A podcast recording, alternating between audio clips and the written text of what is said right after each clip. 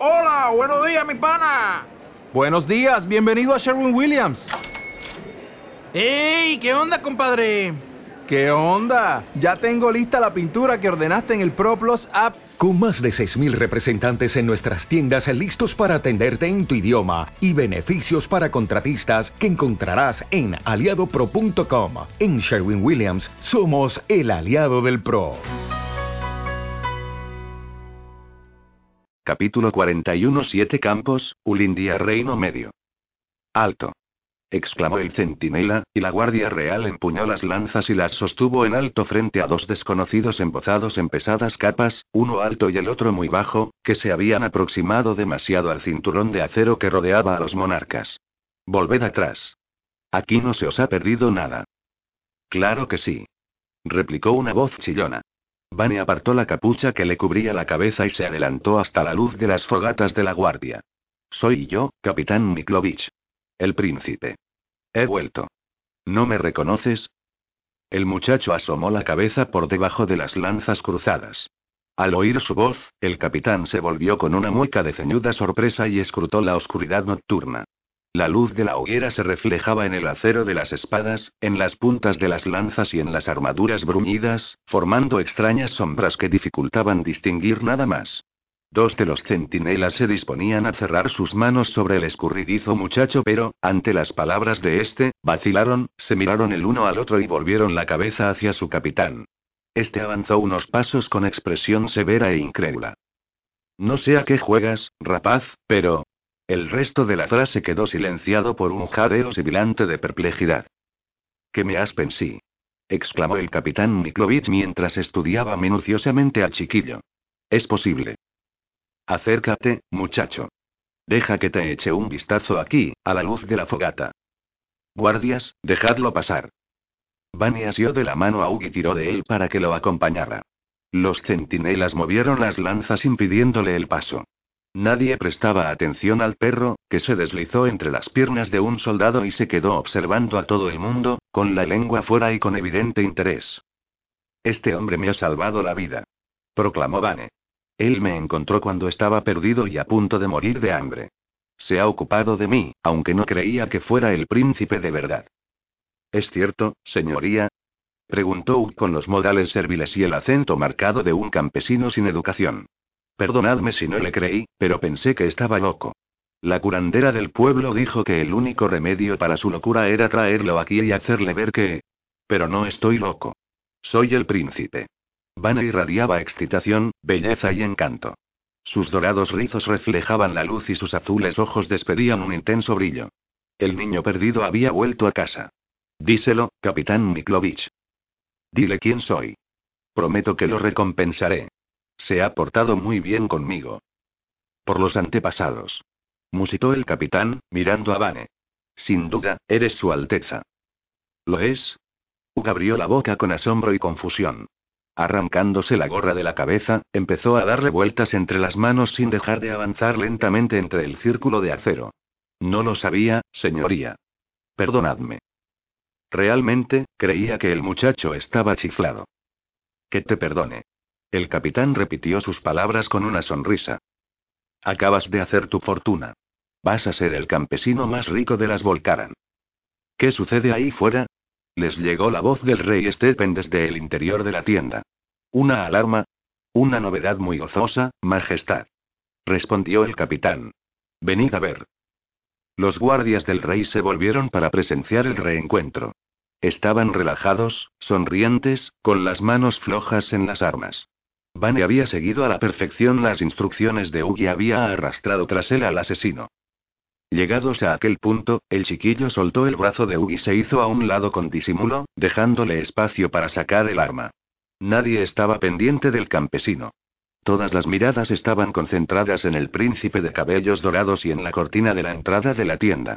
Los presentes oyeron a Stephen y a Ana acudiendo precipitadamente hacia esta. En unos instantes, padres e hijo estarían juntos de nuevo. El capitán avanzó un poco por delante de Hugh, a su derecha, y un par de pasos detrás de Vane, que corría alegremente hacia la tienda. El perro trotó tras los humanos, inadvertido en el revuelo. A la izquierda de Hugh, el sargento abrió la cortina de la tienda y empezó a anudaría. Excelente, pensó el asesino. Su mano, oculta bajo la capa y las ropas holgadas de buhonero, rozó el cinturón y se cerró en torno a la empuñadura de una espada corta, un arma poco adecuada para un asesino puesto que su hoja, plana y ancha, reflejaría fácilmente la luz. Stephen apareció en la entrada y pestañeó, tratando de acostumbrar los ojos al resplandor de las fogatas de la guardia. Unos pasos detrás de él, recogiendo sus ropas en torno a sí, la reina observó la escena. ¿Qué sucede? Vane se adelantó a la carrera y abrió los brazos. Madre. Padre. exclamó con un grito de alegría. Stephen palideció y una mueca de horror le cruzó el rostro. Tambaleándose, retrocedió unos pasos. Vane continuó su impecable interpretación. Llegados a aquel punto, tenía que volverse, llamar a Hugh y decirle que se acercara. Después, tenía que apartarse de la trayectoria del golpe letal de la mano. Así lo habían ensayado. Pero Hugh iba a malograr su papel. La mano iba a morir. Su tiempo de vida podía medirse en dos, tal vez tres respiraciones. Por lo menos, esta vez la muerte sería rápida. Una espada atravesándole la garganta o el pecho. La guardia no correría riesgos con un hombre que se disponía a asesinar a su rey. Este es el hombre que me ha salvado la vida, padre, dijo Vane con su voz aguda. Se volvió y tendió la mano hacia el asesino. Ux sacó la espada con movimientos lentos y torpes, la blandió en alto dejando que la luz de las hogueras se reflejara en la hoja y soltó un alarido alarmante. Después, se lanzó hacia Stephen. La Guardia Real reaccionó con rapidez, por puro instinto. Al ver el centelleo de la hoja del asesino y escuchar su grito, dejaron caer las lanzas y saltaron sobre él para reducirlo. El capitán hizo saltar la espada de la mano de Uck, desenvainó la suya y se dispuso a conceder al asesino la muerte rápida que éste había pedido cuando, de improviso, se le vino encima una forma peluda y enorme. El perro había presenciado todos aquellos acontecimientos con interés, disfrutando de la excitación con las orejas tiesas y los ojos brillantes, pero aquellos últimos movimientos bruscos, los gritos y el revuelo, sobresaltaron al animal. Zarandeado, trató de salirse de en medio y, en aquel instante, vio al capitán a punto de hacer daño a un hombre a quien el perro tenía por amigo. Sus mandíbulas se cerraron en torno al brazo del capitán. El animal arrastró al hombre al suelo y los dos rodaron juntos, el perro entre gruñidos y el capitán tratando de desembarazarse de su feroz ataque. La Guardia Real retuvo inmovilizado a Uck. El sargento, espada en mano, se dispuso a acabar con el asesino. ¡Alto! gritó Stephen. Recuperado del primer instante de sorpresa, había reconocido a Uck. El sargento obedeció y se volvió hacia su rey. El capitán rodó por el suelo mientras el perro lo acosaba como a una rata. Stephen, perplejo, atraído por la expresión que veía en el rostro del asesino, avanzó de nuevo hacia él. ¿Qué? Nadie, salvo Ud, prestaba atención a Vane. El príncipe había recogido del suelo la espada de Ugg y avanzaba hacia el rey, acercándose a él por la espalda. Majestad. Gritó Ugg e hizo un esfuerzo por desasirse. El sargento le asestó un golpe en la cabeza con la espada plana. Uck perdió el sentido y se derrumbó en brazos de sus captores. Pero su acción atrajo la atención de la reina. Ana se percató del peligro, pero estaba demasiado lejos y no podía hacer nada. Stephen. Gritó. Vani asió la empuñadura del arma con ambas manitas. Seré rey. Gritó con rabia, y hundió la espada con todas sus fuerzas en la espalda de Stephen. El rey soltó un grito de dolor y se tambaleó hacia adelante. Se llevó la mano a la herida con incredulidad y notó que la sangre le empapaba los dedos. Vane extrajo el arma. Tras dar unos pasos vacilantes, Stephen cayó al suelo. Ana abandonó la entrada de la tienda y corrió hacia él. El sargento, estupefacto, incapaz de asimilar lo que acababa de presenciar, contempló al chiquillo y vio sus manitas bañadas en sangre. Vane preparó otro golpe, una estocada mortal, pero la reina se arrojó sobre el cuerpo de su esposo herido. Con la espada levantada, Vane se precipitó sobre ella. De pronto, el cuerpo del chiquillo experimentó un espasmo y sus ojos se abrieron como platos. Dejando caer la espada, se llevó las manos al cuello entre jadeos, como si no pudiera respirar. Lentamente, con una mueca de espanto, volvió la cabeza. Madre, Medio asfixiado, solo logró articular esta palabra. Iridal apareció entre las sombras. Sus pálidas facciones tenían una expresión firme y resuelta. Sus movimientos denotaban una calma amenazadora, una determinación terrible. Un extraño sonido susurrante, como si la noche exhalara un suspiro, envolvió a los presentes. Madre. Vane jadeó, cayó de rodillas y extendió una mano suplicante. Madre, no. Lo siento, hijo mío, dijo Irigal. Perdóname. No puedo salvarte. Tú mismo te has condenado. Solo hago lo que debo. Iridal levantó la mano. Vane la miró con furia e impotencia. Después, puso los ojos en blanco y se derrumbó en el suelo. Su pequeño cuerpo se estremeció y ya no volvió a moverse. Nadie dijo nada, nadie se movió.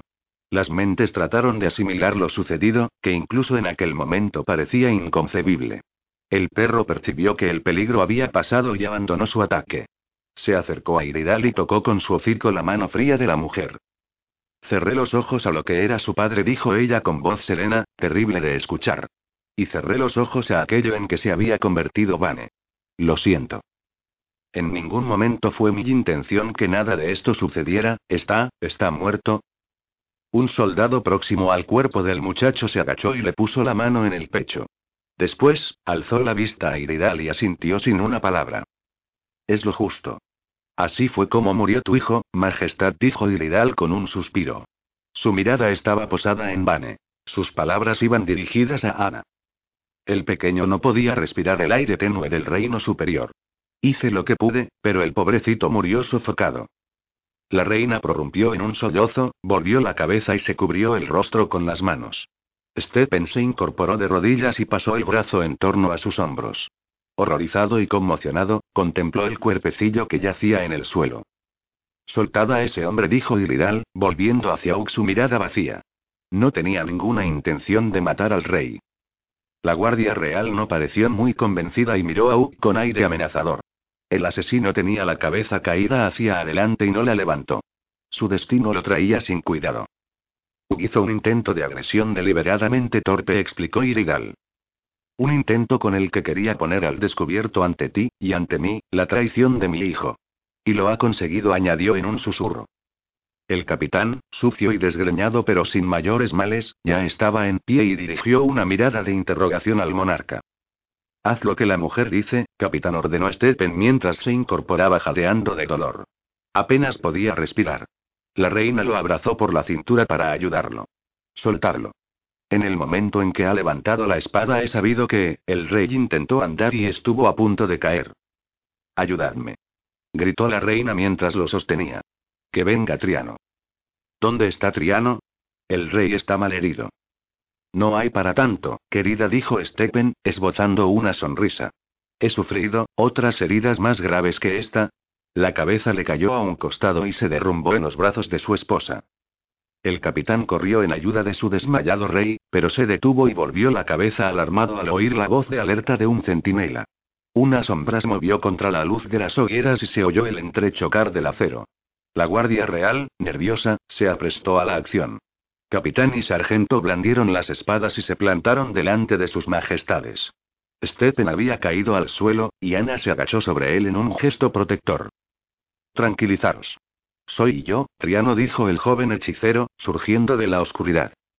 Una rápida mirada a Ud, al chiquillo muerto y a la madre de este le bastó para hacerse una idea de la situación. Triano no perdió el tiempo en preguntas, y de inmediato tomó el mando. Deprisa. Llevad a su majestad a su tienda y cerrad la cortina. Deprisa, antes de que os vea nadie. El capitán, con una expresión de inmediato alivio, impartió sus órdenes.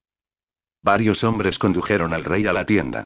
El sargento bajó la cortina de la entrada y se plantó ante ella para montar guardia personalmente. El joven hechicero dedicó unos instantes a dirigir unas breves palabras de ánimo a la reina y la mandó a la tienda para que preparara agua caliente y unas vendas. Vosotros, soldados, dijo a continuación, volviéndose hacia la Guardia Real, ni una palabra a nadie de lo sucedido, por vuestras vidas. Los soldados asintieron y saludaron. ¿Debemos doblar la guardia, mago? preguntó el sargento de rostro ceniciento. Rotundamente, no contestó Triano. Todo debe parecer normal, ¿entendido? El lobo ataca cuando huele la sangre. Dirigió una mirada a Iridal, inmóvil ante el cuerpo de su hijo. Apagad esa hoguera y ocultad el cadáver. Nadie debe abandonar esta zona hasta que yo regrese. Contacto, soldados previno a estos mientras lanzaba otra mirada a Irigal. La reina Ana, nerviosa, se asomó por la cortina de la tienda reclamando su presencia. Triano, empezó a decir. Ya voy, Majestad. Vuelve adentro. Todo irá bien. El hechicero se dispuso a entrar en la tienda real. Uno de vosotros, que venga conmigo. Y trae una capa. El sargento y un soldado se pusieron en movimiento para obedecer las órdenes, pero Hugh levantó la cabeza. Yo me ocuparé de ello, dijo. El sargento contempló el rostro del individuo, gris y demacrado, embadurnado de barro y manchado de la sangre que manaba de una cuchillada profunda que casi dejaba a la vista el hueco del póndulo. Sus ojos eran casi invisibles bajo las cejas fruncidas y sobresalientes. Dos puntitos llameantes, reflejo de las hogueras de la guardia, ardían en lo más hondo de sus cuencas envueltas en sombras. Ux movió para cortar el paso al sargento. Hazte a un lado, ordenó este, irritado. He dicho que lo haré yo. El sargento miró a la hechicera, pálida e inmóvil. Luego, miró el cuerpo menudo que yacía a los pies de la mujer. Por último, se volvió hacia Ugg, sombrío y cenudo. Adelante, pues dijo el sargento, tal vez aliviado. Cuanto menos tuviera que ver con aquellos desconocidos, mejor para él. ¿Hay algo que? ¿Necesitarás algo de nosotros? Ub dijo que no con la cabeza, se volvió y se acercó a Irigal. El perro yacía en silencio junto a ella. Al aproximarse Ug, meneó el rabo suavemente. Detrás de Ug, los soldados arrojaron agua sobre la fogata. Con un siseo, una lluvia de chispas se alzó en el aire. La oscuridad los envolvió, y el sargento y sus hombres se situaron más cerca de la tienda real.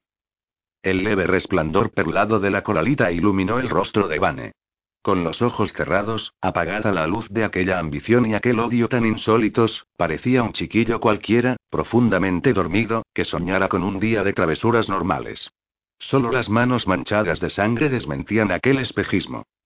Ux se despojó de su capa raída y la extendió sobre Vane sin decir nada. Iridal nos movió. Los soldados ocuparon sus posiciones y cerraron el círculo de acero como si nada hubiera sucedido. A lo lejos se escuchaban retazos de canciones. Las celebraciones continuaban. Triano emergió de la tienda. Con las manos juntas, se acercó rápidamente al lugar donde se encontraban Uge y Iridal, a solas con el cadáver. Su Majestad vivirá, anunció. Ug soltó un gruñido y se llevó el revés de la mano a la mejilla sangrante. Iridal se estremeció de pies a cabeza y dirigió la mirada al hechicero. La herida no es grave, continuó Triano. El acero no ha tocado ningún órgano vital, sino que ha resbalado sobre las costillas. El rey ha perdido bastante sangre, pero está consciente y descansa tranquilo. Asistirá a la ceremonia de la firma, mañana. Una noche de fiesta y el vino elfo explicarán su palidez y su lentitud de movimientos. No es preciso que os diga que todo esto debe mantenerse en secreto. El hechicero los miró fijamente y se humedeció los labios. Dirigió una brevísima ojeada al cuerpo que yacía en el suelo cubierto con la capa, apartó los ojos enseguida y evitó volver a dirigirlos hacia allí. Sus majestades me piden que os exprese su gratitud, y su comprensión. No hay palabras que puedan expresar. Entonces, no digas nada, lo interrumpió. Triano se sonrojó, pero guardó silencio. ¿Puedo llevarme a mi hijo? inquirió Iridal, pálida y fría. Sí, señora, respondió Triano con suavidad. Sería muy conveniente. Si me permites que pregunte a dónde. Al reino superior. Levantaré allí su pira funeraria. Nadie lo sabrá. ¿Y tú? Uglamano Triano volvió la vista al asesino y lo estudió detenidamente. ¿Irás con ella? Ug no parecía muy decidido a responder. De nuevo, se llevó la mano a la mejilla y la retiró empapada en sangre. Fijó la vista en sus dedos por unos instantes, sin apenas darse cuenta de lo que veía, y luego procedió a restregarlos lentamente contra su camisa. No dijo por fin. Tengo que cumplir otro contrato. Iridal se estremeció y lo miró. Él evitó su mirada y la mujer exhaló un leve suspiro. En los finos labios de Triano asomó una sonrisa. Otro contrato, por supuesto. Lo cual me recuerda que no has recibido tu paga por este. Creo que Su Majestad estará de acuerdo en que te lo has ganado. ¿A dónde envió el dinero? Ux se agachó y alzó en brazos el cuerpo de Vane, cubierto con la capa. Una de sus manitas, manchada de sangre todavía, resbaló de debajo del tosco sudario. Iridal tomó la manita, la besó y la depositó otra vez sobre el pecho del pequeño. Dile a Stephen, murmuró que le entregue ese dinero a su hija. Será mi regalo para su dote. Capítulo 42 Su hombre, Treblin Reino Inferior. Limbeck se quitó las gafas por vigésima vez en casi otros tantos minutos y se frotó los ojos. Tras arrojar las gafas sobre la mesa que tenía delante, se dejó caer en una silla y las miró con irritación. Las había confeccionado con sus propias manos y estaba orgulloso de ellas. Con aquellas lentes, por primera vez en la vida, lo veía todo con claridad. Todo resultaba nítido y enfocado, sin zonas borrosas y sin contornos difusos y vagos. Limbeth contempló los anteojos, lo que podía distinguir de ellos, sin llevarlos puestos, con admiración y, al mismo tiempo, con desagrado. Odiaba aquellas gafas, las detestaba. Y no se atrevía a moverse sin ellas. Habían empezado a darle unos espantosos dolores de cabeza que se iniciaban detrás de los ojos y le atravesaban la cabeza con lo que le parecían pequeñas descargas eléctricas. Y las descargas ponían en acción un enorme martilleo que marcaba el compás golpeando contra el cráneo. Pero, con ellas puestas, podía ver a su pueblo con claridad y podía apreciar sus rostros famélicos y contraídos por un miedo que aumentaba cada día que transcurría, cada nuevo día que la tumpa, Umpa se negaba a funcionar y seguía apagada, muerta, silenciosa. Y, cuando Limbek observaba a su pueblo a través de las gafas, cuando veía su desesperación, sentía crecer el odio. Odiaba a los elfos que les habían causado todo aquello. Odiaba a los elfos que le habían arrebatado a Harry y que ahora amenazaban con matarla. Odiaba a los elfos o a quien fuera que había matado a la Tumpa Chumpa. Y, cuando experimentaba aquel odio, los músculos de su estómago se contraían y se enroscaban en torno a sus pulmones y la presión era tal que apenas podía respirar. Después, hacía planes para grandes y gloriosas batallas y pronunciaba excelentes y apasionados discursos ante su gente, y, durante un rato, ellos también sentían aquel odio y se olvidaban del frío y del hambre y del pánico a aquel silencio aterrador. Pero, finalmente, Limbeth tenía que callar, y entonces los enanos volvían a sus casas y tenían que soportar el llanto de sus hijos. Tras esto, el dolor era tan insoportable en ocasiones que se le revolvía el estómago. Y, cuando terminaba de vomitar, Limbeck notaba que las entrañas volvían a sus respectivos lugares. Entonces recordaba cómo era la vida antes de la revolución, antes de que se preguntara por qué. Antes de su encuentro con el dios que no era dios y que resultó ser Aplo. Recordaba a Harry lo mucho que la echaba en falta, lo mucho que añoraba sus regañinas Memo. Y sus tirones de barba. Limbeck sabía que aquel por qué había sido una buena pregunta. Quizá la respuesta que había dado a ella no había sido tan buena. Hay demasiados porqués, murmuró, hablando para sí mismo, el único enano con el que hablaba últimamente, pues al resto de los enanos no le gustaba mucho su compañía, lo cual no extrañaba a Limbeg ya que él tampoco se soportaba demasiado a sí mismo. Y muy pocas respuestas. Fui un estúpido al preguntarme. Ahora sé algunas cosas. Cosas como. Eso es mío. Quita las manos. Dame eso o te parto la cabeza. ¿O ah, sí? Pues tú, otro. Ya estaba muy lejos de ser un memo. Reclinó la cabeza sobre la mesa y, malhumorado, miró a través de los cristales de las gafas por la parte exterior, lo cual produjo el interesante y bastante consolador efecto de hacer que todo pareciera más lejano y pequeño. Cuando era un memo, se dijo, era mucho más feliz. Exhaló un suspiro. Todo era culpa de Harry. ¿Por qué había tenido que echar a correr y dejarse capturar por los elfos? Si no lo hubiera hecho, él no se encontraría en aquel apuro. Estaría amenazando con destruir la tumpa chumpa. Aunque no podría hacerlo, de todos modos murmuró. Esos estúpidos Hex nunca le causarían daño a su preciosa máquina. Y los elfos lo saben. No se toman en serio ni amenaza. Hoy, Limbeck se detuvo, horrorizado. Hex. Había llamado a su pueblo Hex. A su propio pueblo. Y fue como si viera a sus congéneres con las gafas puestas del revés. Distantes, lejanos, pequeños. Oh, Harry. exclamó con un gemido. Ojalá fuera un memo.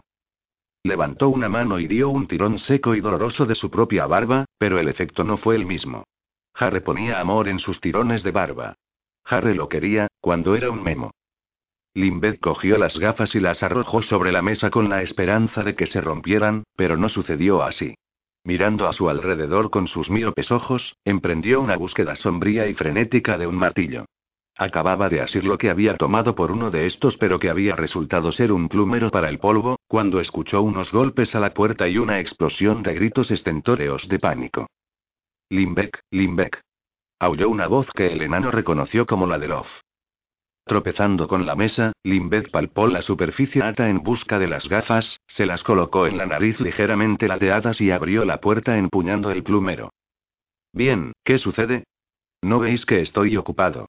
increpó, adoptando la voz importante con la que solía librarse de las visitas incómodas, últimamente. Love hizo caso omiso. Presentaba un estado lamentable, con la barba desgreñada, los cabellos erizados y las ropas descompuestas. Además, venía frotándose las manos, y cuando un enano se frotaba las manos era señal de que la situación era desesperada. Durante un momento interminable, fue incapaz de articular palabra y solo pudo mover la cabeza, estrujarse las manos y emitir un gemido. Limbeck llevaba las gafas colgando de una oreja. Se las quitó, las guardó en un bolsillo del chaleco y dio unas palmaditas tranquilizadoras en el hombro al desmadejado Love. Cálmate, ¿quieres? ¿Qué ha sucedido? Love tragó saliva y exhaló un inesperado jadeo. Estimulado por las palabras de Limbeck, consiguió balbucear. Harre, es Harre. Está muerta. Los elfos la han matado. Yo, yo la he visto, Limbeck. Hundió el rostro entre las manos y, con un ronco sollozo, se echó a llorar. Se hizo el silencio. Un silencio que surgía de Limbeck, rebotaba en las paredes y volvía a él. Ni siquiera podía escuchar los lamentos de Love. No oía nada. La tumpa chumpa llevaba mucho tiempo callada. Y, ahora, Harry también quedaba en silencio. Para siempre. Todo quedó en un absoluto silencio. ¿Dónde está? preguntó. Y supo que había hecho la pregunta aunque no alcanzó a escuchar el sonido de su propia voz. En, en la factoría de Olof. Aplo está con ella. Él dice, dice que no está muerta, pero yo sé, yo he visto. Limbeck vio que Love movía la boca y formaba palabras en los labios, pero solo entendió una de ellas. Factoría. Sacó las gafas del bolsillo, se las ajustó firmemente a la nariz y tras las orejas y agarró por el brazo a Love. Arrastrándolo consigo, Limbeck se encaminó a los túneles secretos que conducían a la factoría.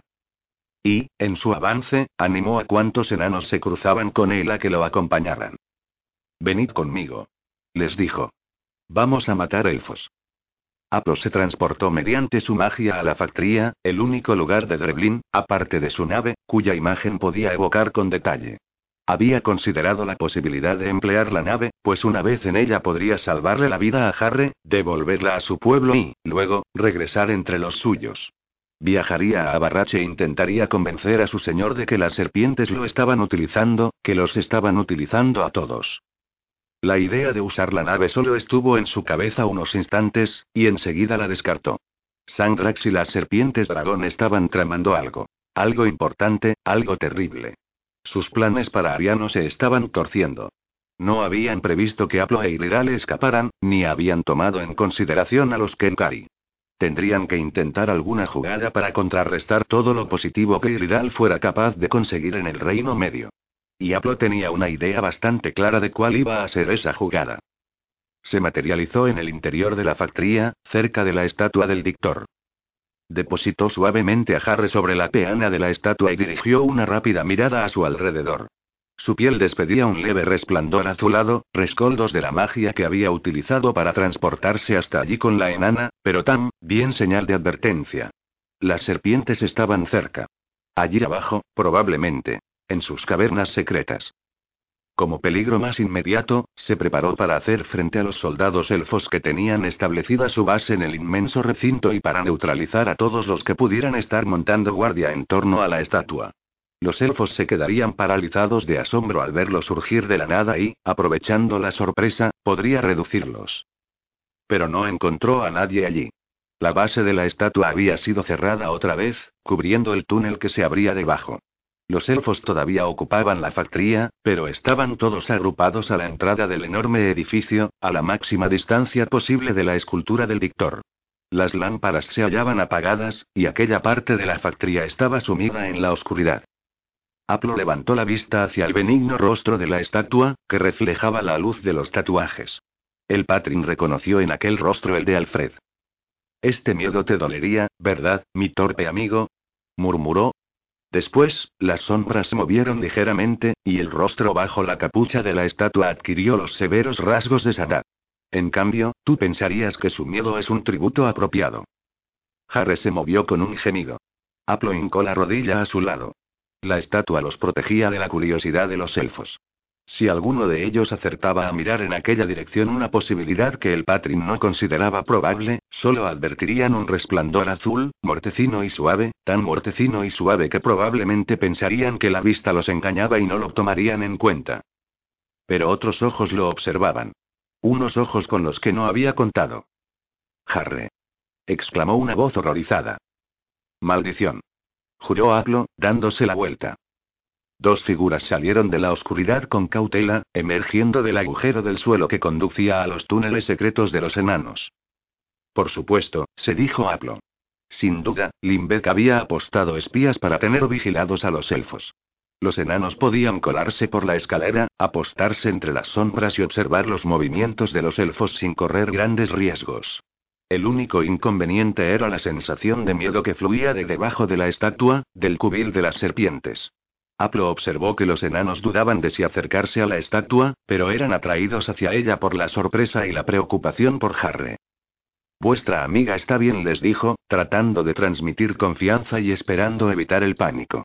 Un grito y todo habría acabado. Se vería rodeado por el ejército elfo al completo. Parece que está muy mal, pero voy a... Está muerta. exclamó el enano, con los ojos desorbitados. Debemos decírselo, a Limbeck.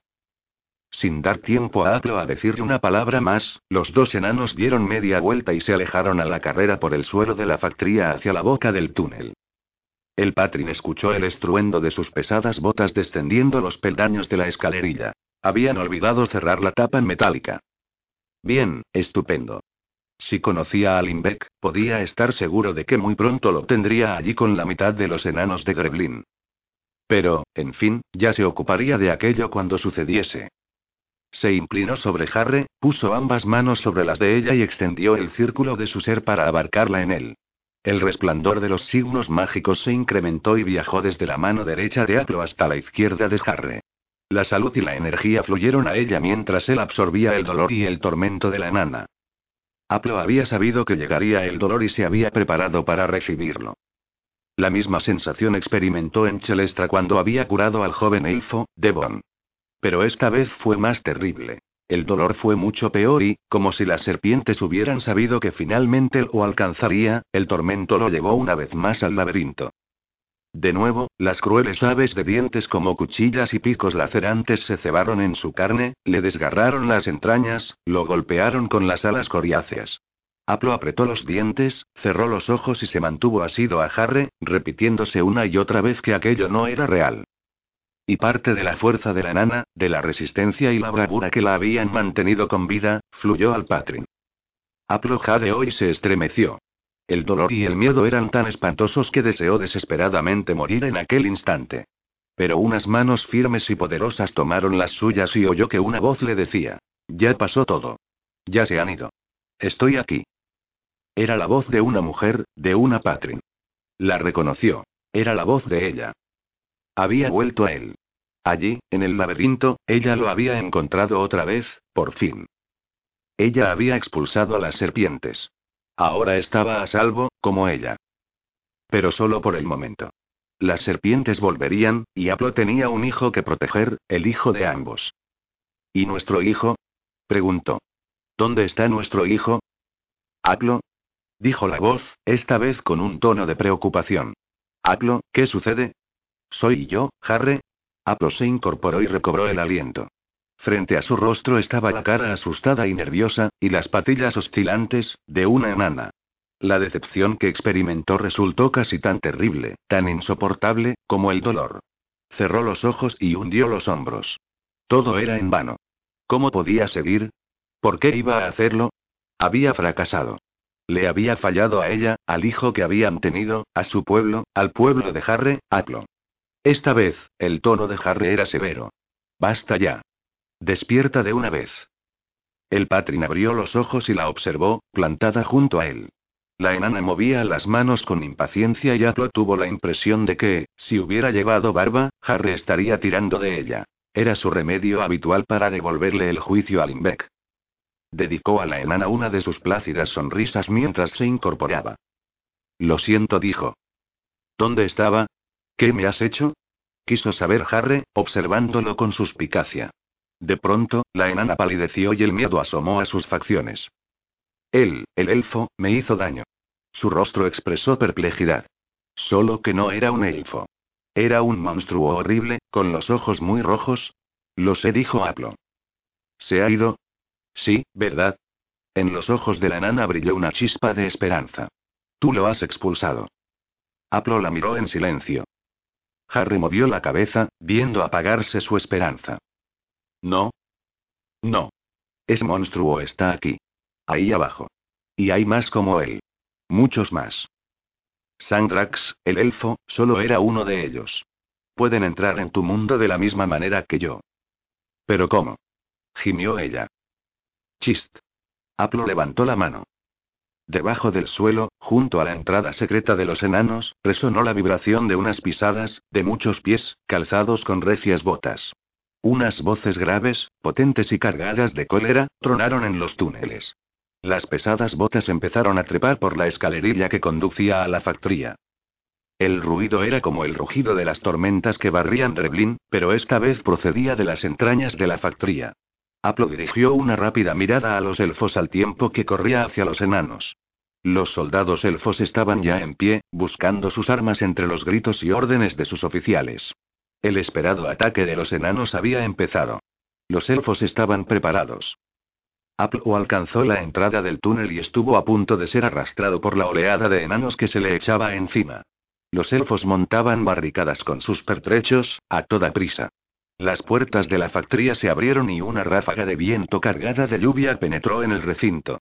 El fulgor de los relámpagos y el crepitar de los truenos casi sofocó los gritos de los enanos. Alguien gritó, en elfo, que toda la comunidad humana estaba en armas. Un oficial replicó que eso era lo que habían estado esperando y que ahora podrían exterminar a aquellos pequeños Hex. Limbeth pasó ante Aplo, a la carga. Por lo menos, el Patrin creyó que era él. El enano tenía el rostro contraído de odio, de furia y de sed de matar. Aplo no lo habría reconocido de no ser por las gafas, firmemente sujetas a la nariz y atadas en torno a la cabeza con una cinta. En una mano llevaba un hacha de combate de terrible aspecto y en la otra, inexplicablemente, un plumero. Limbeth pasó ante el Patrin, encabezando a sus enanos en una carrera desquiciada y frenética que los llevaría directamente contra la vanguardia de las disciplinadas tropas elfas. Venguemos a Harre. Gritó Limbeck. Venguemos a Harre. Respondieron los enanos al unísono, con una voz atronadora, abrumadora. No necesito que nadie me vengue chilló Harry desde su posición en la peana de la estatua del dictor. No fueron los elfos, Limbeck. Aulló, estrujándose las manos. No seas memo. Muy bien, aquello ya había surtido efecto una vez, se dijo Aglo, y empezó a extender el brazo para invocar el hechizo que dejaría paralizados a todos los presentes. Pero el canturreo murió en sus labios. El Patrin se contempló el brazo, vio brillar las runas con un intenso azul resplandeciente, entreverado de rojo, y notó que le ardía la piel en señal de advertencia. La estatua del dictor cobró vida y empezó a moverse. Harry soltó un grito, perdió el equilibrio y cayó dando tumbos de la peana sobre la que se alzaba la estatua. Limbeck no había oído su primer chillido, pero esta vez escuchó el grito. Se detuvo a media carrera, volvió la cabeza en la dirección de la que procedía la voz, vio a Harry incorporándose con esfuerzo y observó que la estatua del dictor se abría lentamente. El miedo, el terror y el espanto que fluían del túnel precediendo a las serpientes resultó más efectivo que cualquier hechizo de Aplo para detener el avance de los enanos. Estos interrumpieron en seco el asalto a los elfos y volvieron la vista hacia la boca del orificio. La furia desafiante que los había llevado hasta allí los abandonó, dejándolos en un frío espantoso.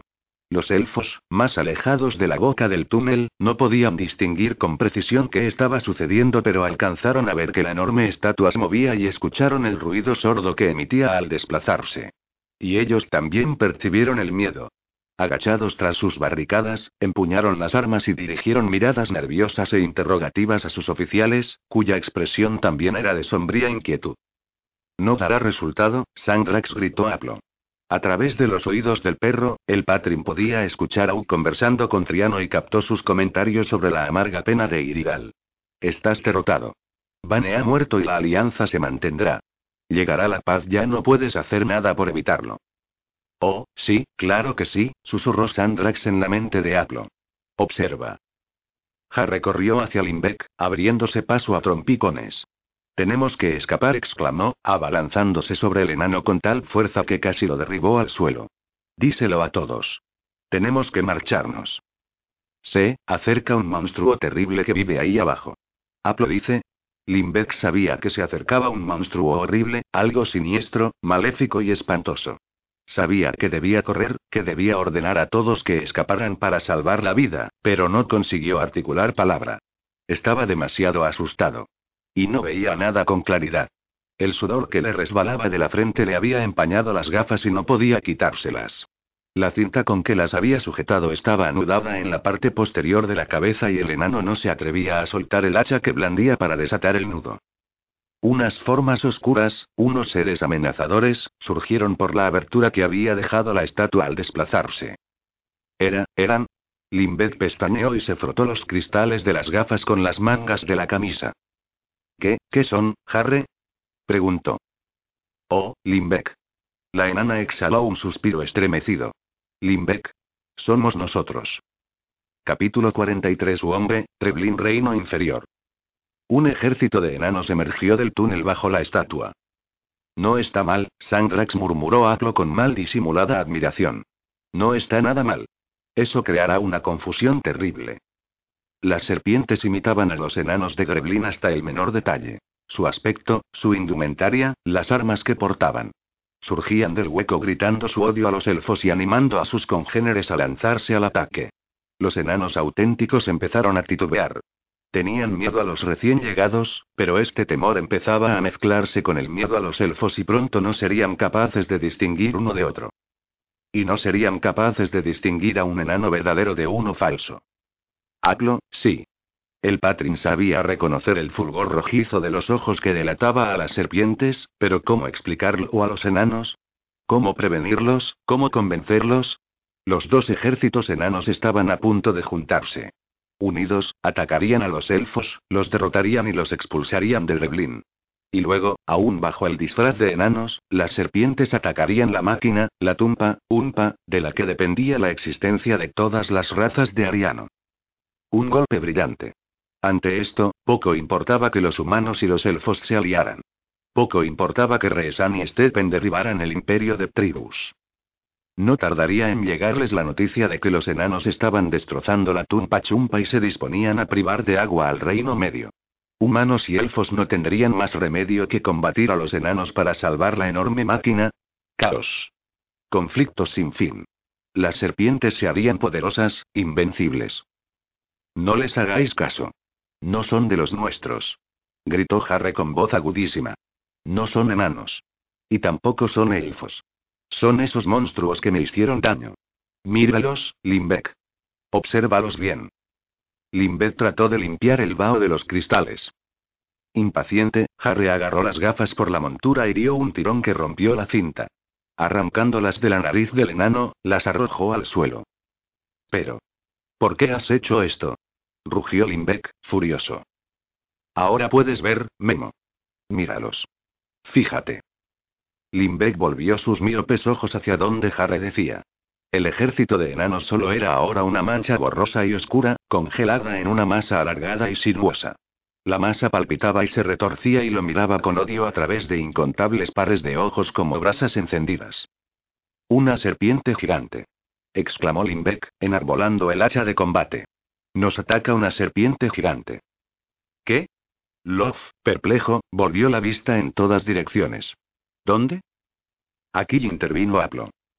Empuñando la espada elfa que había robado del Imperanon, el Patrin se lanzó contra el enano de ojos rojos que tenía más cerca. Las runas grabadas en la hoja del arma se encendieron y el acero refugió.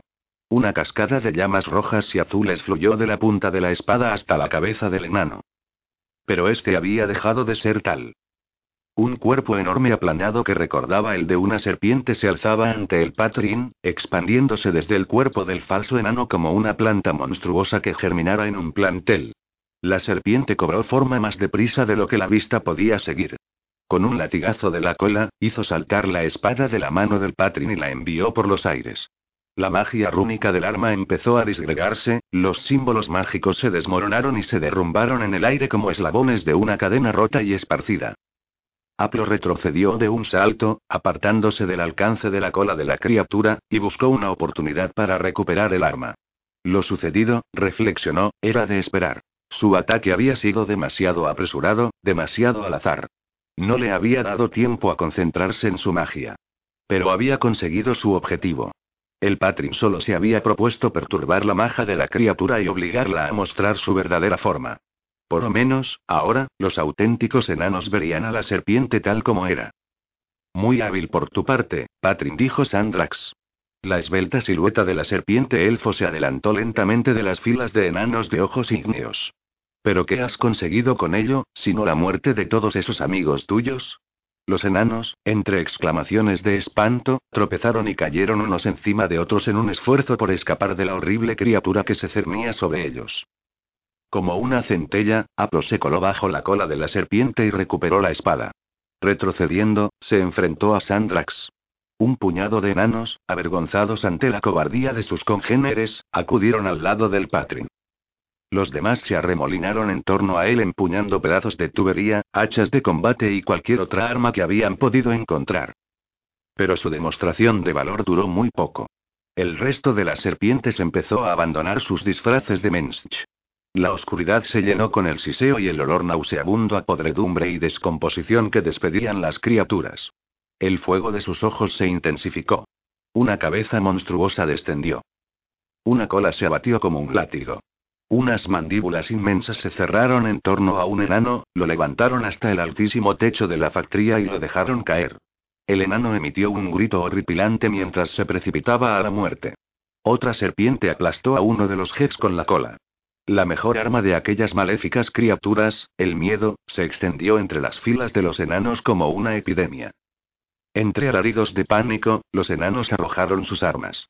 Los más próximos a las serpientes pugnaron por retroceder hacia los accesos a sus túneles, pero toparon con un muro de sus camaradas, a quienes no dio tiempo de apartarse. Las serpientes, con parsimonia, se dedicaron a capturar a algunos de ellos, asegurándose de que tuvieran una muerte horrible entre alaridos espeluznantes. Los enanos retrocedieron hacia la entrada de la factoría, donde solo encontraron las barricadas elfas. Los refuerzos elfos habían empezado a llegar, pero, a juzgar por el ruido, estaban encontrando resistencia enana en el exterior de la factoría. Elfos y enanos combatían entre las ruedas y engranajes de la tumpa chumpa mientras, en el interior de la factoría, reinaba el caos. Los elfos gritaron que las serpientes eran una maquinación de los enanos. Estos clamaron que las maléficas criaturas eran un truco mágico de los elfos. Las dos razas se lanzaron una contra otra y las serpientes los animaron a ello, los azuzaron a la carnicería. Sandrax era la única que no había cambiado de aspecto y permaneció plantado ante Aglo, con una sonrisa en sus delicadas facciones de elfo. Pero no queréis que mueran, dijo el Patrin con la espada aún en alto, observando atentamente a su rival para intentar adivinar su siguiente movimiento. Porque, si ellos mueren, vosotras también. Es cierto, respondió Sandrax y avanzó hacia Aglo desenvainando su acero. No tenemos intención de matarlos.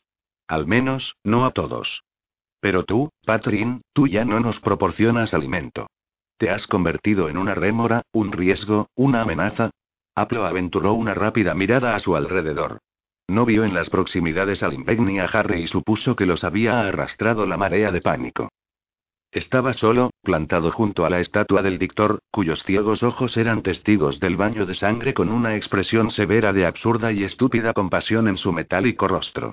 Está todo perdido, amigo mío, continuó Sandrax. Míralos. Estás viendo un prólogo del caos que regirá el universo. Para siempre. Eternamente. Piensa en ello mientras mueres. Sandrax lanzó una estocada. El metal de su espada brilló con la luz rojiza, mortecina, de la magia de las serpientes. No podría penetrar a la primera el escudo mágico de las runas tatuadas en la piel del Patrin, pero intentaría debilitarla, demolerla con golpes sucesivos. Aplo paró la estocada, cruzando su acero con el de la serpiente elfo.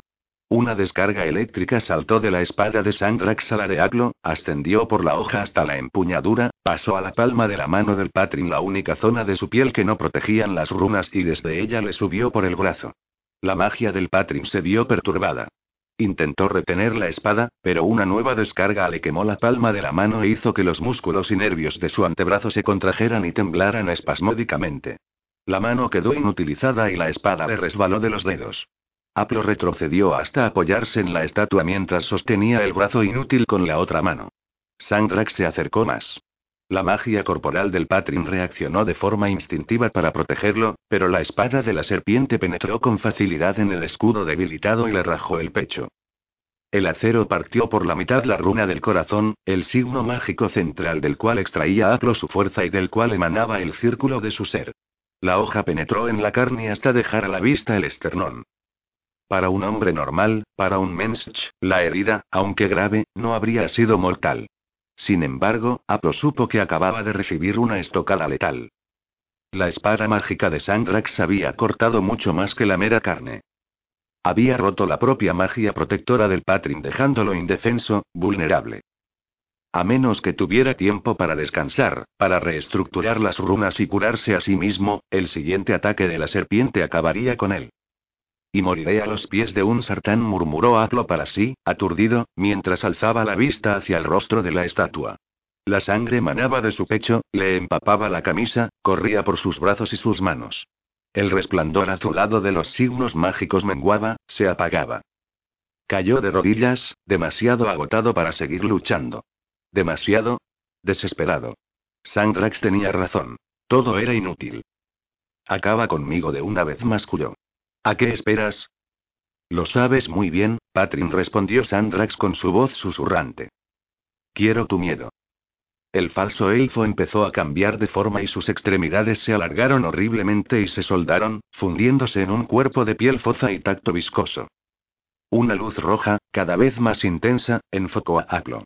El Patrin no tuvo necesidad de alzar la vista para saber que la cabeza del gigantesco reptil acechaba encima de él, dispuesta a desgarrarle la carne, estrujarle los huesos y destruirlo.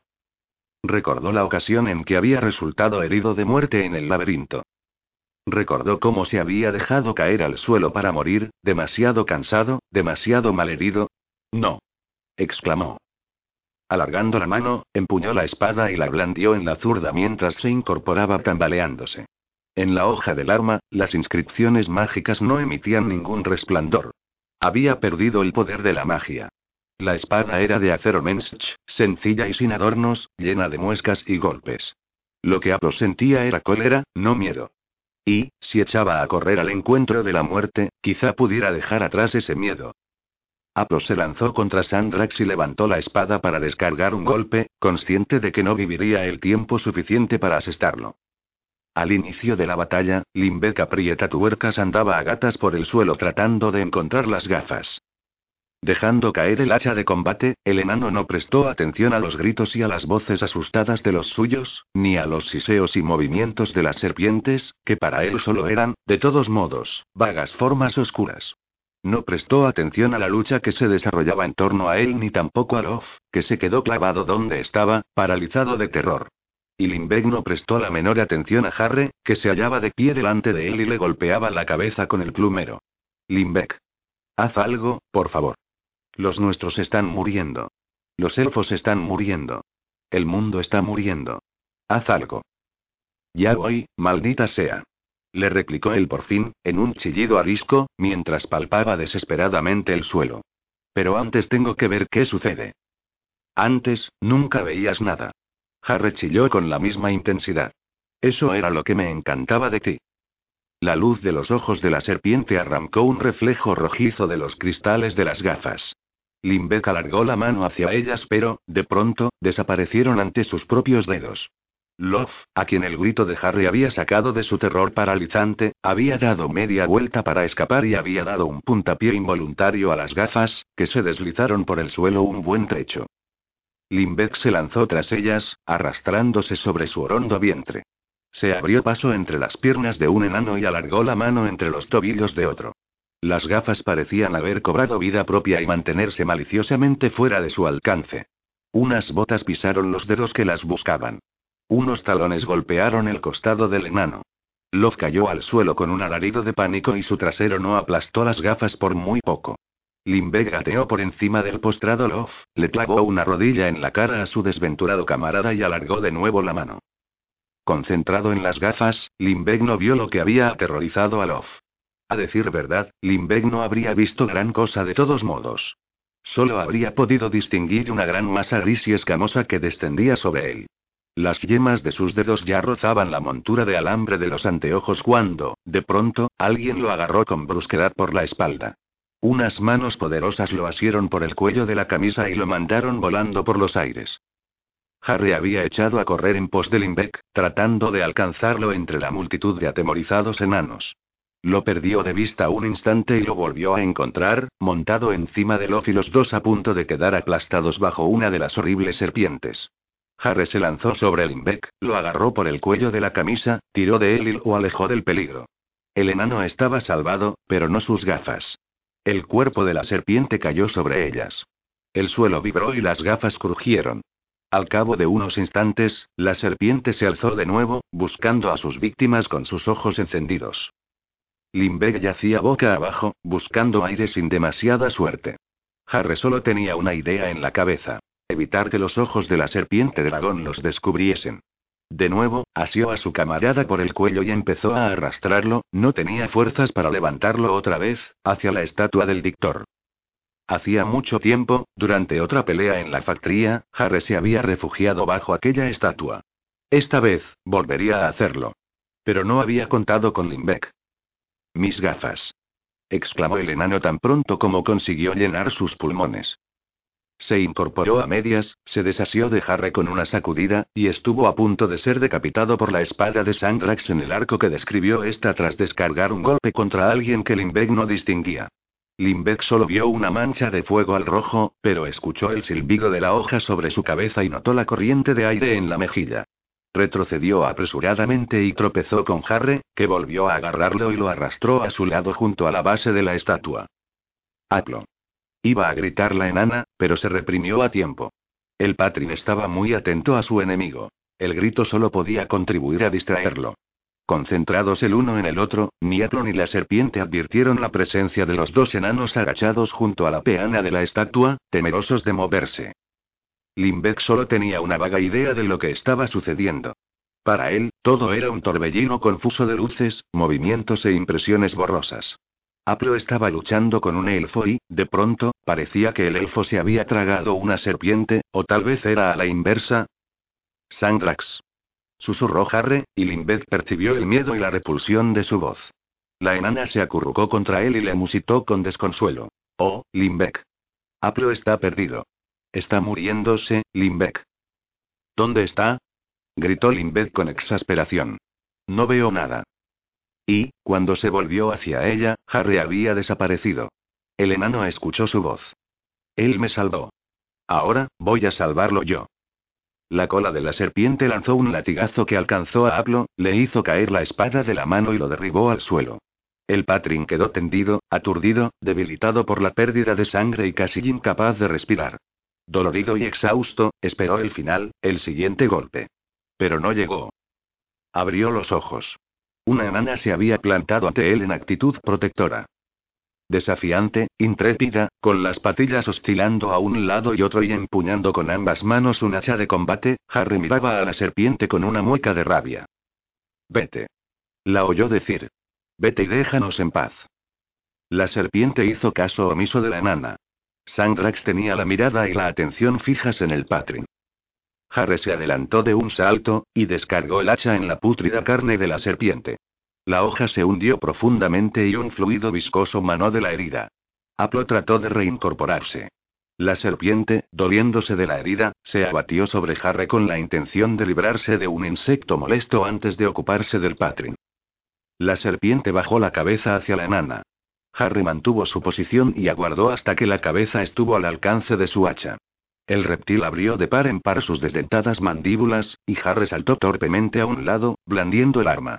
La afilada hoja de esta golpeó la mandíbula inferior de la serpiente con tal potencia que el metal quedó incrustado en la carne de esta. Sandrax soltó un alarido de dolor y de rabia y trató de quitarse el hacha a sacudidas, pero Harry se mantuvo tercamente asida al mango. La serpiente irguió la cabeza con la intención de estrellar a la enana contra el suelo. Aplo empuñó la espada y la blandió en alto. Harry. Gritó. Basta. Suelta eso. La enana aflojó la presión de las manos sobre el mango del hacha y cayó al suelo, ilesa. Sandrax se liberó del hacha. Enfurecido con aquella criatura insignificante que le había infligido un dolor tan terrible, se abatió de nuevo sobre ella con las mandíbulas abiertas para partirla en dos. Aplo hundió la espada en el llameante ojo de la serpiente. Un chorro de sangre brotó de la herida. Medio ciega, loca de dolor y de rabia e imposibilitada de seguir sacando energías de su miedo, la repulsiva criatura se debatió en un acceso de furia asesina. Aplo se mantuvo en pie a duras penas. Harre. Por la escalera. Logró articular. No. Gritó ella. Tengo que salvar a Limbeck. Añadió, y desapareció al instante. Aplo intentó seguirla, pero resbaló en la sangre de la serpiente y, en su caída, se precipitó dolorosamente peldaños abajo, demasiado débil para conseguir frenarse. Le pareció que caía durante un rato interminable. Sin prestar atención a la lucha, interesado solo en dar con Harre, Limbeck rodeó la estatua del dictor a tientas y estuvo cerca de caer de cabeza por el hueco que se había abierto de pronto ante sus pies. Se detuvo a inspeccionar su interior desde la abertura y vio sangre en los peldaños, y oscuridad, y el inicio de los túneles que conducían a la pista de sus calcetines deshilachados, al autómata y a la sala misteriosa donde había visto a elfos, enanos y humanos conviviendo en armonía, miró a su alrededor y vio en el suelo a elfos y enanos yaciendo juntos, muertos. Le vino a los labios un frustrado por qué. Pero no llegó a pronunciarlo.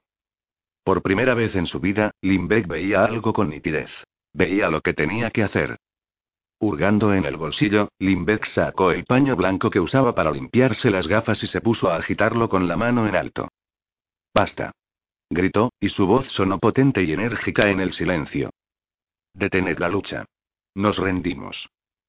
Capítulo 44 La factoría Reino Inferior. Elfos y enanos se detuvieron el tiempo suficiente como para volver la mirada a Limbeck. Algunos parecían desconcertados. Otros, malhumorados. La mayoría, suspicaces, y todos, asombrados.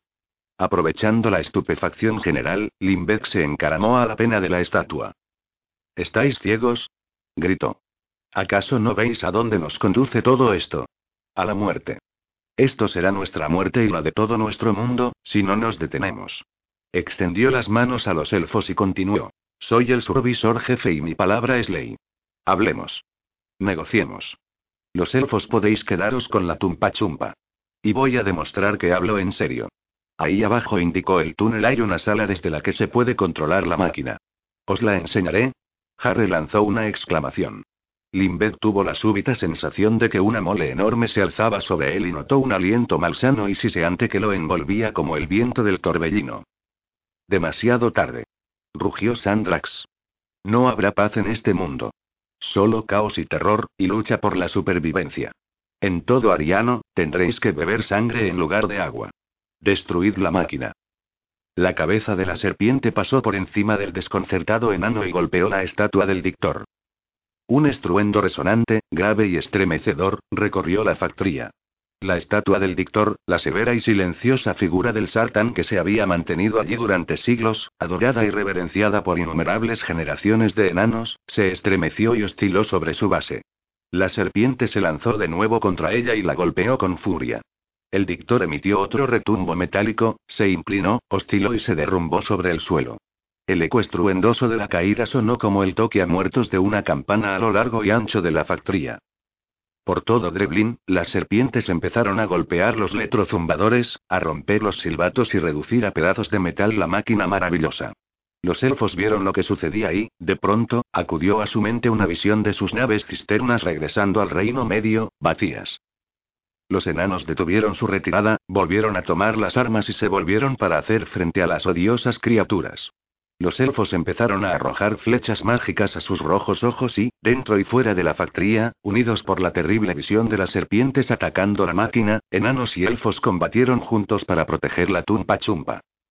Los ayudó en la lucha la oportuna llegada de una nave dragón desarbolada que, merced al esfuerzo conjunto de sus ocupantes elfos y humanos, había conseguido escapar a duras penas del torbellino. Un grupo de robustos humanos, bajo el mando de un capitán elfo y empuñando armas encantadas con los hechizos de un mago elfo, se unió a los enanos. Los Mensch atacaron a las serpientes con tal ferocidad que éstas dieron media vuelta y huyeron. Era la primera vez en toda la historia de Ariano que humanos, elfos y enanos combatían juntos, y no unos contra otros. La escena habría enorgullecido al líder de la UAP, pero, por desgracia, Limbeck no podía verla. El enano había desaparecido, enterrado bajo la estatua rota del dictor. Harry, casi sin ver entre las lágrimas, levantó el hacha y se dispuso a combatir a la serpiente cuya ensangrentada cabeza se cernía sobre la estatua, quizá buscando a Aplo, quizás a Limbeck. Harry se lanzó adelante entre gritos de desafío, blandiendo el hacha, y no encontró a su enemigo. La serpiente había desaparecido. La enana trastabilló y no pudo detener el impulso de su violento ataque. El hacha voló de sus manos pringosas de sangre, y Harry cayó de cuatro manos. Limbeck. Gritó desesperada, febril, y gateó hacia la estatua rota. Entre los fragmentos apareció una mano que se agitó débilmente. Estoy aquí. Yo, me parece, Limbeck. Harry se arrojó sobre la mano, la tomó entre las suyas, la besó y empezó a tirar de ella. ¡Ay! Espera. Estoy atrapado. Oh, el brazo. No. Harry no hizo caso de las protestas. No tenía tiempo para mimos. Agarró firmemente su regordeta mano, apoyó los pies en la estatua y tiró con fuerza. Tras un breve y enérgico esfuerzo, consiguió liberar al enano. El augusto líder de la UAP emergió de los pedazos de la estatua despeinado y desaliñado, apurado y confundido, sin un solo botón en sus ropas y con todo el aspecto de haber sido aplastado y estrujado, pero, por lo demás, estaba ileso. ¿Qué, qué ha sucedido? Preguntó, entrecerrando los ojos para intentar distinguir algo. Estamos luchando para salvar la tumpa chumpa, explicó Harry mientras le daba un rápido abrazo. Después, empuñó de nuevo el hacha ensangrentada y se dispuso a sumarse a la refriega. Espera. Voy contigo. Gritó Limbeck, cerrando los puños y con una mueca de ferocidad. No seas memo, replicó Harry cariñosamente, y acompañó sus palabras de un tirón de barba. No ves nada. Solo conseguirás hacerte daño. Tú quédate aquí. Pero, ¿qué puedo hacer? protestó él, disgustado. Debe haber algo. Harry podría haberle dicho, y lo haría más tarde, cuando estuvieran los dos a solas, que todo había sido obra suya que él era el héroe de aquella guerra, el responsable de la salvación de la tumpa, Umpa y de las vidas no solo de su propio pueblo, sino de todos los habitantes de Ariano. Pero, en aquel momento, no tenía tiempo para todo aquello. ¿Por qué no haces un discurso? Se apresuró a sugerir. Sí, creo que uno de tus discursos sería lo más oportuno. Limbeck reflexionó en ello. Hacía mucho tiempo que no pronunciaba un discurso. Descontado el parlamento de rendición, que había sido interrumpido de una manera bastante brusca. De todos modos, no recordaban muy bien a dónde quería llegar con aquella alocución. Pero, ¿es que no tengo ninguno preparado? Sí, claro que sí, querido. Aquí. Harry buscó en uno de los amplios bolsillos del Limbeck, extrajo una hoja de papel con manchones de tinta y, sacando el bocadillo de su interior, la entregó a Limbeck. El enano apoyó una mano en la estatua caída del dictor, acercó el papel a la nariz y empezó a declamar. Operarios de Greblin. Hundios y liberaos de las cadenas. No, eso no puede ser. Ajá. Operarios de Greblin. Unios y liberaos de las cadenas. Y así marcharon los enanos a lo que más tarde pasaría a la historia como la batalla de la tumpa, Unpa, con las palabras a veces confusas pero siempre inspiradoras del líder de la UAP mundial en ciernes, Limbeck aprieta tuercas, resonando en sus oídos. Capítulo 45 Bombe, Treblin Reino Inferior. Aplo se sentó en los peldaños de la escalera que conducía desde la abertura en la base de la estatua hacia los túneles secretos de los Sartán. Encima de él, Limbeth proseguía su arenga, los Mensch combatían contra las serpientes por salvar su mundo y la Tumpa Chumpa permanecía callada y paralizada. Aplo se apoyó en la pared, débil y mareado por la conmoción y la pérdida de sangre. El perro estaba a su lado, mirándolo con inquietud. Aplo no sabía cuándo había vuelto y se sentía demasiado fatigado para pensar en ello o para preguntarse qué significaba su regreso. Y no podía hacer nada por ayudar a los Mensch. A duras penas podía hacer nada por sí mismo. De todos modos, parece que no necesitan mucha ayuda, a juzgar por los gritos, dijo al perro. Había cerrado la terrible herida del pecho, pero necesitaría tiempo, mucho tiempo, para curarse por completo. La runa del corazón, el centro mismo de su ser, estaba rota, desorganizada. Apoyado en la pared, cerró los ojos y agradeció la penumbra. Su mente divagó. Tenía en las manos el librito que le habían dado los Kenkari. Tendría que acordarse de entregar el libro a Limbek. Le echó una nueva ojeada. Tenía que ir con cuidado, para no manchar de sangre las páginas, los dibujos, diagramas, instrucciones. Los sartán no abandonaron los mundos, le explicó a Limbek, o al perro, que todo el rato tomaba la forma de Limbek. Los de este mundo, la gente de Alfred, previeron su propio fracaso. Descubrieron que no podrían completar su magno plan para unir los mundos, para proporcionar aire al mundo de la piedra, agua al mundo del aire y fuego al mundo del agua. Lo expusieron todo por escrito, como legado para quienes, estaban seguros, habían de quedar después de ellos. Está todo aquí, en este librito. Las palabras que pondrán al autómata a cumplir sus tareas, que harán volver a funcionar la tumpa chumpa, que alinearán los continentes y llevarán a todos ellos el agua imprescindible. Las palabras que enviarán una señal a todos los demás mundos a través de la puerta de la muerte. Está todo aquí, en este libro, repetido en cuatro idiomas. Sartán, elfo, humano y enano. Alfred estaría muy complacido de ver esto, añadió finalmente Aglo, dirigiéndose a un Limbed que seguía transformándose en el perro. Ese torpe podría dejar de pedir disculpas. Pero el plan no había dado resultado. Aquellos antiguos Sartán habían previsto que sus congéneres despertarían y utilizarían el libro, pero no había sucedido así. Alfred, el único de los Sartán en animación suspendida que había despertado finalmente, o bien desconocía la existencia del libro o bien lo había buscado sin poder encontrarlo. Eran los elfos Kenkari quienes lo habían descubierto. Lo habían descubierto, y habían ocultado su existencia con un absoluto hermetismo. Y si no hubieran sido los elfos, añadió Pablo, seguro que los humanos o los enanos habrían actuado igual. Todos ellos estaban demasiado llenos de odio y desconfianza como para colaborar juntos, Trabajadores del mundo. Concluyó su alegato Limbeck. Unios. Y esta vez no se equivocó. Ojalá esta vez lo hayan comprendido, por fin murmuró Atlo con una sonrisa cansada. Exhaló un suspiro. El perro emitió un gañido, se apretó contra su amo y olisqueó preocupado, con los músculos tensos, la sangre que le embadurnaba manos y brazos. De pronto, se escuchó otra voz.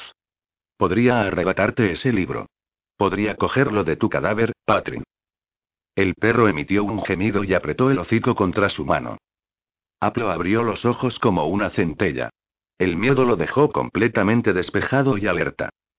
Sandrax estaba al pie de la escalera. La serpiente había adoptado de nuevo su forma elfa y volvía a ser el de antes, salvo en la palidez de sus facciones, en su aspecto macilento y en el hecho de que solo brillaba uno de sus rojos ojos. La otra órbita era un hueco oscuro, como si la serpiente se hubiera arrancado el globo ocular herido y se hubiera desembarazado de él. Aplo escuchó los gritos de triunfo de los enanos sobre su cabeza y comprendió qué estaba sucediendo. Están ganando. El valor, la unión de los Mensch, esto te produce un dolor más profundo que la estocada de una espada, ¿verdad, Sandrax? Vamos, bestia inmunda, lárgate. Estás tan débil como yo. Ahora no puedes hacerme daño. Sí, claro que podría. Pero no voy a hacerlo. Tenemos nuevas órdenes. Sandrax sonrió y puso el énfasis en esta última palabra, como si la encontrara divertida. Parece que, finalmente, vas a seguir vivo. O tal vez debería ser más preciso. Parece que no voy a ser yo el destinado a matarte. Aplo hundió la cabeza, cerró los ojos y se apoyó de nuevo en la pared.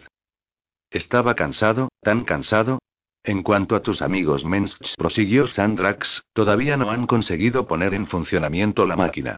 Puede resultarles una experiencia estremecedora. Para ellos, y para todos los demás mundos. Lee el libro, Patrin. Léelo detenidamente. La forma elfa de la serpiente empezó a fluctuar y a perder consistencia. Por unos instantes, fue visible en su repulsiva forma de reptil, pero también le resultó difícil mantener aquella apariencia. Como acababa de decir Atlo, la espantosa criatura estaba cada vez más débil. Muy pronto, solo quedaron de él su voz y el resplandor muertecino de un único ojo rojo en la penumbra de los túneles Sartán. Estás condenado, Patrin. La tuya es una batalla que nunca podrás ganar, a menos que te derrotes a ti mismo. Capítulo 46 La Catedral del Albedo Reino Medio. Las puertas de la Catedral del Albedo permanecieron cerradas. Los Kenkari siguieron rechazando a los Weesam que, de vez en cuando, acudían ante ellas con aire desválido y se quedaban allí, contemplando la ornada verja de oro, hasta que salía el guardián de la puerta. Debéis iros, les decía este. No ha llegado el momento. Pero, ¿qué hacemos? Se lamentaban los Weesam, asiendo con fuerza sus cajitas de lapislázuli. ¿Cuándo volvemos? Esperad se limitaba a responder el guardián. Los Weesam no encontraban ningún consuelo en esto, pero no podían hacer nada salvo regresar al imperano o a sus ducados y principados y seguir esperando. Todo el mundo, en Paxaría, estaba esperando. Aguardando su destino. La noticia de la alianza establecida entre los elfos rebeldes y los humanos se había difundido rápidamente. La invisible había presentado informes según los cuales las fuerzas elfas y humanas estaban agrupándose para el asalto final. Las tropas imperiales elfas empezaron a retirarse de las poblaciones periféricas de Volcaran para montar un sólido cinturón defensivo en torno a Aristagón. Pueblos y ciudades de la periferia trazaron de inmediato planes para rendirse al príncipe Reesan, a condición de que no se permitiera ocuparlos a los ejércitos humanos. Los elfos recordaban la ocupación tiránica de las tierras humanas que ellos habían realizado y temían ser objeto del mismo trato. Sus temores estaban justificados, desde luego.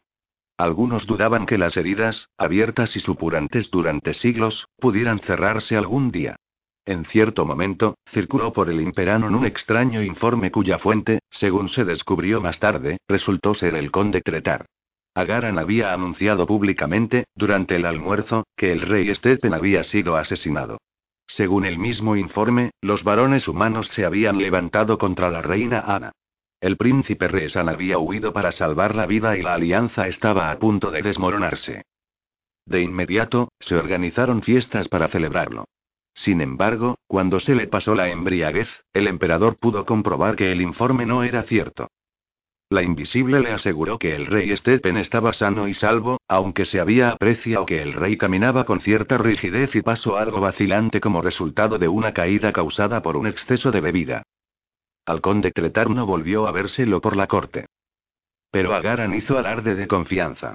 Celebró más fiestas, cada una más brillante y desenfrenada que la anterior. Los elfos que asistían a ellas, cuyo número menguaba con cada noche que pasaba, se burlaban de ciertos miembros de la familia real que, se decía, habían abandonado sus hogares, habían hecho acopio de los bienes que podían transportar y se habían encaminado hacia los territorios fronterizos. Dejemos que los rebeldes y esa basura humana se acerquen. Veremos qué hacen cuando se enfrenten a un ejército de verdad, dijo Agaran. Mientras tanto, el emperador y los demás príncipes y princesas, condes, duques y varones, seguían comiendo, bebiendo y bailando regaladamente. Y sus Weesam permanecían sentados en silencio en un rincón, esperando. El gong de plata sonó una vez más. El guardián de la puerta se incorporó con un suspiro. Se asomó a la reja esperando encontrar a otro Heir y soltó una ligera exclamación. Con manos temblorosas, se apresuró a abrir la puerta. Entra, mi señor. Entra, dijo en tono grave y solemne. Uglamano penetró en la catedral. El asesino vestía de nuevo la indumentaria de un monje Kir, aunque en esta ocasión no la llevaba como disfraz para viajar por tierras enemigas. Acompañaba a un monje Kenkari encargado de darle escolta desde el campamento del príncipe Reesan, en Ulindía, hasta la catedral de Aristagón. No es preciso decir que ningún elfo se había atrevido a interrumpir su camino cruzó el umbral. No se dignó volver la cabeza para dirigir una última mirada al mundo que pronto abandonaría para siempre. Ya había visto suficiente de aquel mundo. Allí no había felicidad posible para él, y lo abandonaba sin pena. Yo me hago cargo de él desde ahora, dijo el puerta en voz baja al escolta de Uk. Mi ayudante te acompañará a tus aposentos. Uk permaneció apartado, silencioso y taciturno, con la vista fija al frente. El Kenkari que lo había acompañado susurró una breve bendición y presionó el brazo del humano con sus dedos, largos y de huesos delicados. Ug agradeció la bendición con un parpaleo en los ojos, profundamente hundidos, y una ligera inclinación de cabeza. Ahora iremos al aviario, dijo el guardián de la puerta cuando los dos quedaron a solas. Si este es tu deseo. Cuanto antes acabemos con esto, mejor respondió Ug. Recorrieron el pasadizo acristalado que conducía el aviario y a la pequeña capilla anexa. ¿Cómo lo hacéis? preguntó el asesino. El puerta, abstraído en sus pensamientos, dio un respingo al escucharlo. ¿Hacer qué? inquirió, confuso. Ejecutar a la gente, dijo la mano. Disculpa la pregunta, pero tengo un interés bastante personal en saberlo. El puerta se volvió con una palidez mortal en las mejillas. Perdona, pero no, no puedo contestarte. El guardián de las almas, logró balbucear. Luego se sumió en el silencio. Uk se encogió de hombros. Al fin y al cabo, poco importaba. La parte peor era el viaje, la torturadora agonía del alma, reacia a abandonar el cuerpo. Cuando todos los brazos se hubieran cortado, recuperaría la paz. Entraron en la capilla sin ceremonias, sin llamar siquiera. Era evidente que los esperaban. La guardiana del libro estaba tras su escritorio, con el libro abierto. El guardián de las almas se hallaba ante el altar. El Kenkari cerró la puerta y apoyó la espalda en ella. Uglamano, acércate al altar, dijo el alma. El humano obedeció. Detrás del altar, a través de la ventana, podía distinguir el aviario. Las hojas verdes estaban muy quietas, en esta ocasión. No apreció ningún movimiento, ninguna perturbación. Las almas de los muertos también estaban esperando. En breves momentos, la Deux se sumaría a ellas. Hazlo rápido, pidió. Nada de oraciones y de cánticos. Limítate al asunto. Será como deseas, respondió el guardián de las almas en tono apaciguador. Levantó los brazos y las alas de mariposa brillaron tenuemente, cayendo en pliegues en torno a su delgadísima silueta. Uglamano, has accedido a entregarnos tu alma a cambio de prestaros ayuda a ti y a la dama Irigal. Hemos cumplido nuestra parte. Tu intención de poner a salvo al muchacho ha tenido éxito. Sí respondió con voz ronca, apenas audible. Ahora está a salvo. Igual que él iba a estarlo muy pronto. A salvo en la muerte. El guardián de las almas dirigió una breve mirada a la libro y al puerta. Después, concentró de nuevo toda su atención en el humano. Y tú, Uglamano, te presentas ahora para cumplir tu contrato con nosotros y entregarnos tu alma. Eso es, asintió Ug al tiempo que hincaba la rodilla. Tómala. Con las manos entrelazadas delante de sí, llenó los pulmones pensando que era la última vez que lo hacía y se aprestó al final. Lo haría, dijo el guardián con una expresión muy seria, pero no estás en condiciones de entregarla. ¿Qué? Uk soltó el aire y miró con irritación al guardián. ¿A qué te refieres? Aquí me tenéis. He cumplido mi parte. Sí, pero no acudes a nosotros libre de ataduras mortales. Has aceptado otro contrato. Has accedido a matar a otro hombre. Uk estaba cada vez más encolerizado. ¿Qué jugarreta estáis intentando, elfos? ¿A quién me he comprometido a matar? A ese llamado Aplo. ¿Aplo? Ug miró al alma, boquiabierto y desconcertado. Sinceramente, no tenía la menor idea de a qué venía todo aquello. Y entonces. Solo hay una cosa que te pido que hagas. Cuando esté agonizando, debes decirle a Aplo que es Shar quien ha ordenado su muerte. ¿Recordarás el nombre? Shar. Él es quien ordena la muerte de Aplo. El guardián de las almas estudió el rostro de Ug y asintió cuando éste alzó la mirada hacia él, confundido y abrumado al recordar la conversación. Se lo prometiste a Vane. Cerraste el contrato con el muchacho.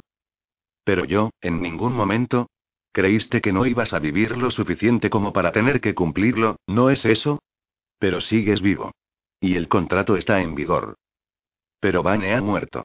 Protestó con voz ronca. Eso no cuenta para la hermandad.